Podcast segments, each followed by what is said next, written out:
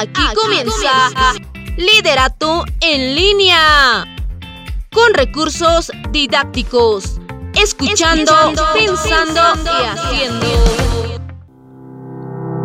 Hola y te doy la bienvenida a este nuevo podcast. Mi nombre es Rosa Isela y el día de hoy estaremos hablando sobre el autoestima. Muchas veces nuestros padres o nuestros amigos nos dijeron a nosotros o tal vez algún pariente o a un amigo cercano que tenemos baja autoestima, tal vez porque nos sentimos mal al vernos cómo somos nosotros mismos, al sentir de cómo nos verán los demás y no estar a gusto tal cual somos nosotros, pues es por eso que la autoestima es un tema muy importante. Y te pido que me acompañes a desarrollar el tema de la autoestima. ¿Cuál es el origen y qué significa la palabra autoestima? La palabra autoestima está formado por dos significados que están en una sola expresión ya que viene derivado del griego y del latín. Bueno, lo vamos a dividir de esta manera. El elemento auto proviene del griego autos, que significa por sí mismo o hacia sí mismo. Y la palabra estima, del verbo estimar, viene del latín estimare, que significa valorar o apreciar. Y también evaluar. Entonces, la autoestima vendría a ser esa valoración por uno mismo al querernos a nosotros mismos. La autoestima es ese sentimiento valorativo del ser existente que somos, de nuestra manera de ser, del cómo somos, por nuestra manera de comportarnos, nuestro carácter, nuestra autodisciplina, nuestra imagen y todo ese conjunto de rasgos físicos, racionales y espirituales que van formando nuestra personalidad. Pero atentos amigos, la autoestima no solo es la base para alcanzar el éxito o el fracaso en nuestra vida, sino también la autoestima se aprende, se cambia y podemos mejorarla.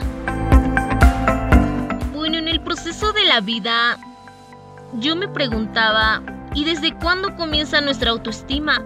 ¿Será que nacemos con nuestra autoestima o la vamos adquiriendo? Pues esa es la pregunta. ¿Cuál es la etapa de formación de nuestra autoestima? La percepción del yo y la autoestima se desarrolla sucesivamente durante toda nuestra vida, dando génesis o origen desde nuestra infancia, pues a partir de los 5 a 6 años de edad, esta etapa de la niñez donde comenzamos a identificar cómo somos a través de la óptica de los mayores, de nuestros padres, maestros, amigos, compañeros.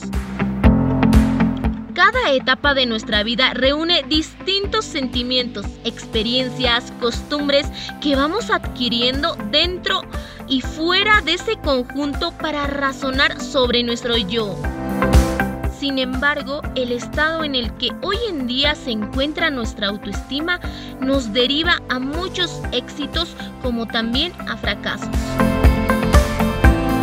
Muchas veces y muchas personas siempre han tenido esa inseguridad en su propia autoestima.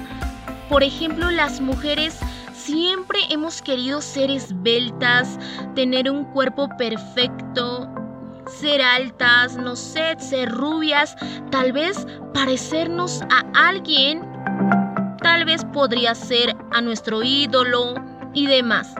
Pero debemos entender del por qué vienen todas esas ideas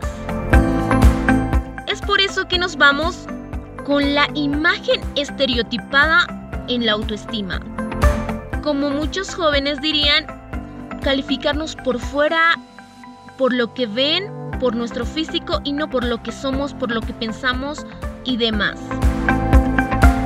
Pero lo más lamentable es que cada uno se ve con esa óptica superficial y este pensamiento se va formando desde que somos niños o niñas, iniciando por los regalos que en días festivos como en cumpleaños, Navidad o cualquier día común nos hacen nuestros padres.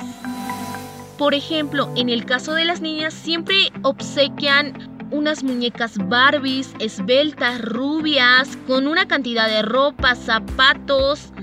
También podrían regalarles tipo de cocinas.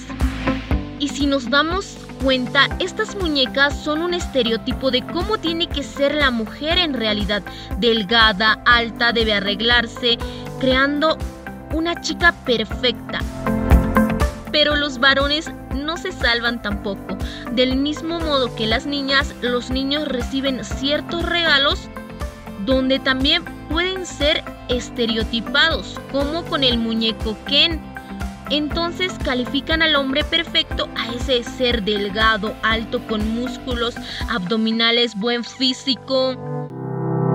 En efecto, estos estereotipos provocan el rechazo de la sociedad a varones y mujeres que no tienen esos físicos de un hombre perfecto y de una mujer perfecta. En relación a esto me voy a las personas normales como somos nosotros, gorditas, gorditos, bajitos, bajitas, con una estatura media y demás. En la comparación parecida con estos muñecos que tienen un cuerpo perfecto.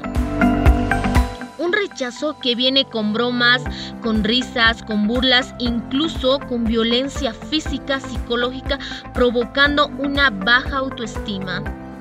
Y esto nos lleva a diferenciar entre dos niveles de autoestima, el alto y el bajo.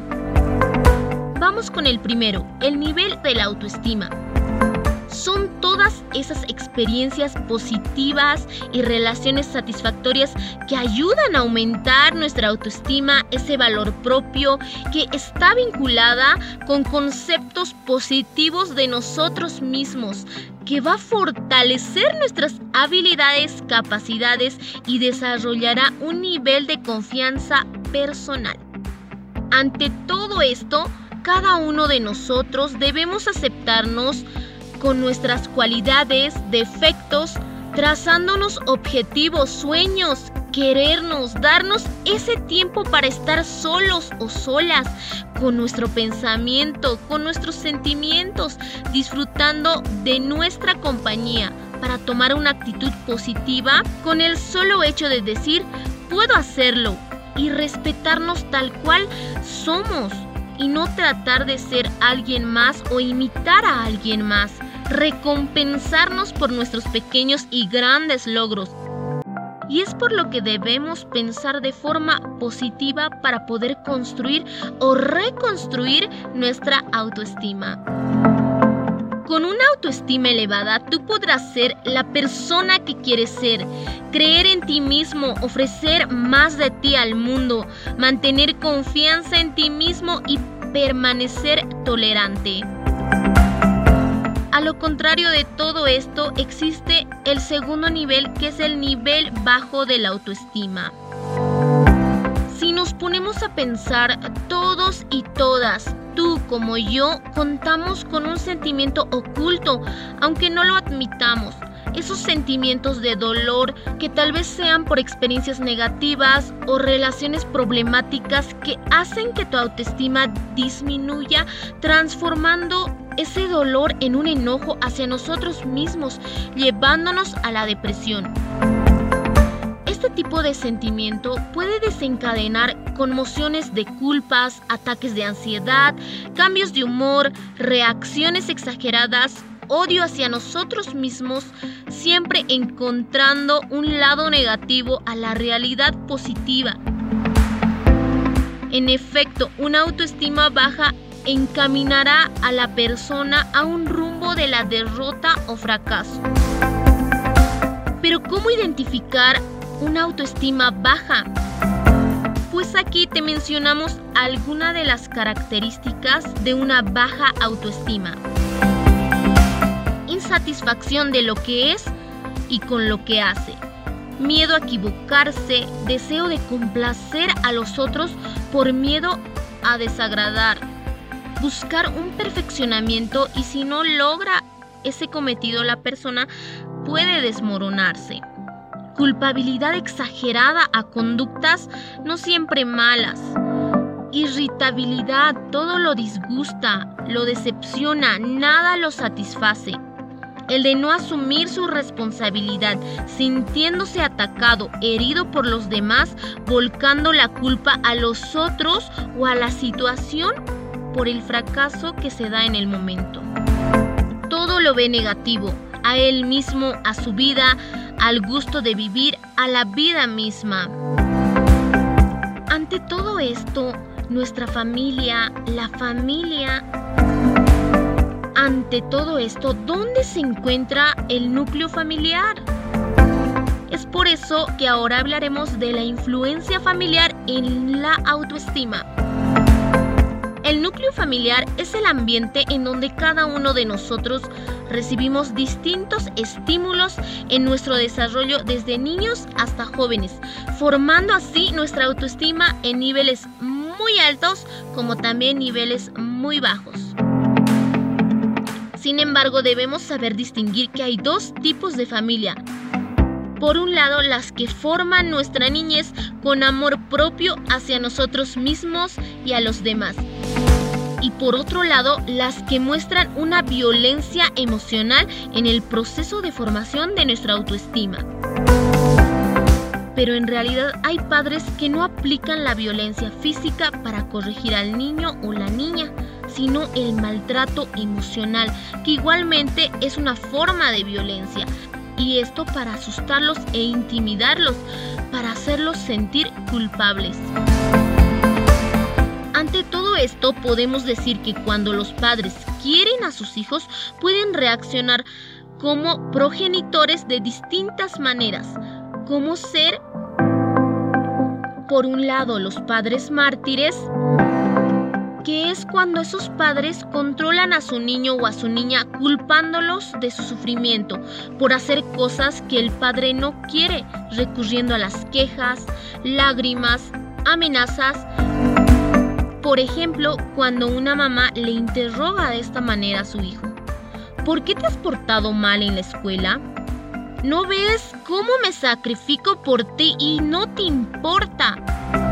Dejé todo para criarte y así me pagas? ¿Qué? ¿Ya no quieres estudiar? ¿Quieres trabajar? ¿Eso quieres, verdad?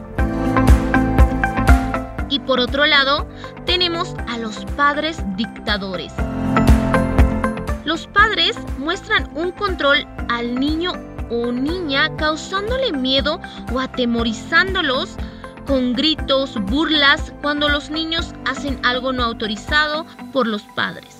Y a la hora de reprimirlos, todo los enfurece, actuando de manera estricta y amenazante. Todo eso para que los pequeños obedezcan en mira de una dominación o poder que asumen los padres. Ejemplo, cuando un niño hace algo que el padre no quería que lo haga. Te he dicho que no corretees. ¿Ves? Ya te has caído. Vas a ver lo que te pasa por no obedecer. ¿Entiendes o no? ¿Cómo puedes ser tan estúpido o estúpida? ¿Cómo no te das cuenta de las cosas? Ante estos dos tipos de padres, hay una tercera que puede ser la más complicada, que es la combinación de ambos roles.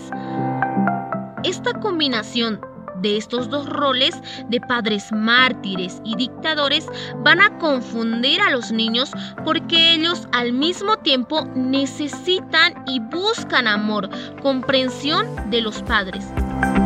Muchas heridas emocionales que viven en una persona en el proceso de su niñez pueden tener efectos de trastornos psicológicos, emocionales y físicos como la depresión, la hipertensión, úlceras, etc., provocando distintos problemas como por ejemplo problemas en el trabajo, cuando estás con una poca energía, ya no tienes creatividad, el no poder hacer amigos o no conservar a tus amigos, el poco entendimiento con los hijos o con las hijas. Ya para concluir, nos vamos a entrar al tema de la sociedad.